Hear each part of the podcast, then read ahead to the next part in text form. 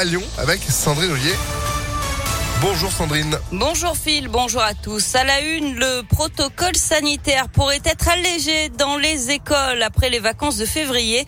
C'est en tout cas ce qu'espère Jean-Michel Blanquer, le ministre de l'Éducation, qui indique également que 4% des classes sont fermées actuellement en France.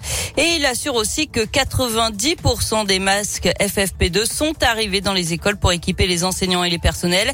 Hier, on a battu un record de contamination au Covid, près de 500 000 nouveaux cas en 24 Mais le nombre d'admissions en soins critiques, lui, diminue.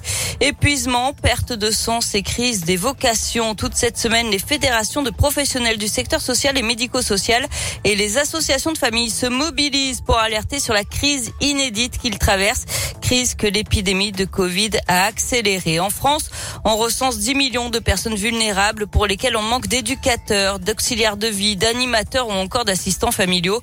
En Auvergne-Rhône-Alpes, 6500 postes ne sont ainsi pas pourvus, avec évidemment des conséquences pour les personnes accompagnées.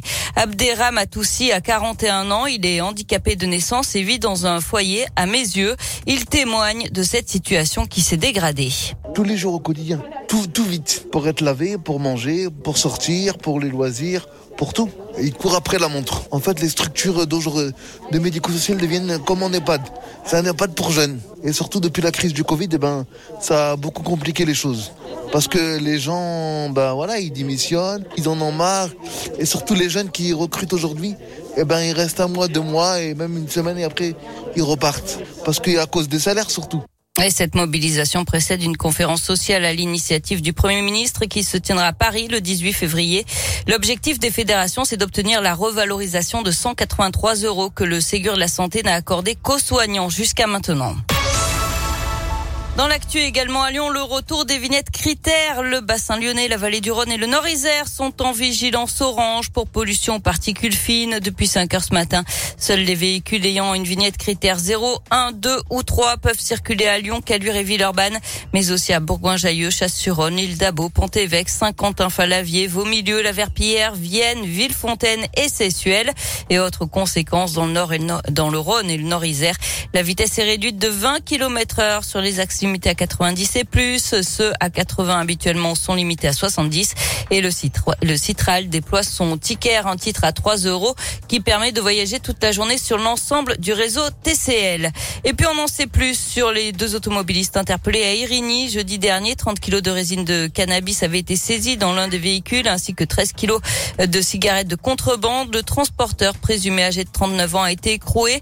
L'autre âgé de 22 ans placé sous contrôle judiciaire. Les deux sont mis en examen pour trafic de stupéfiants, blanchiment et association de malfaiteurs d'après le progrès.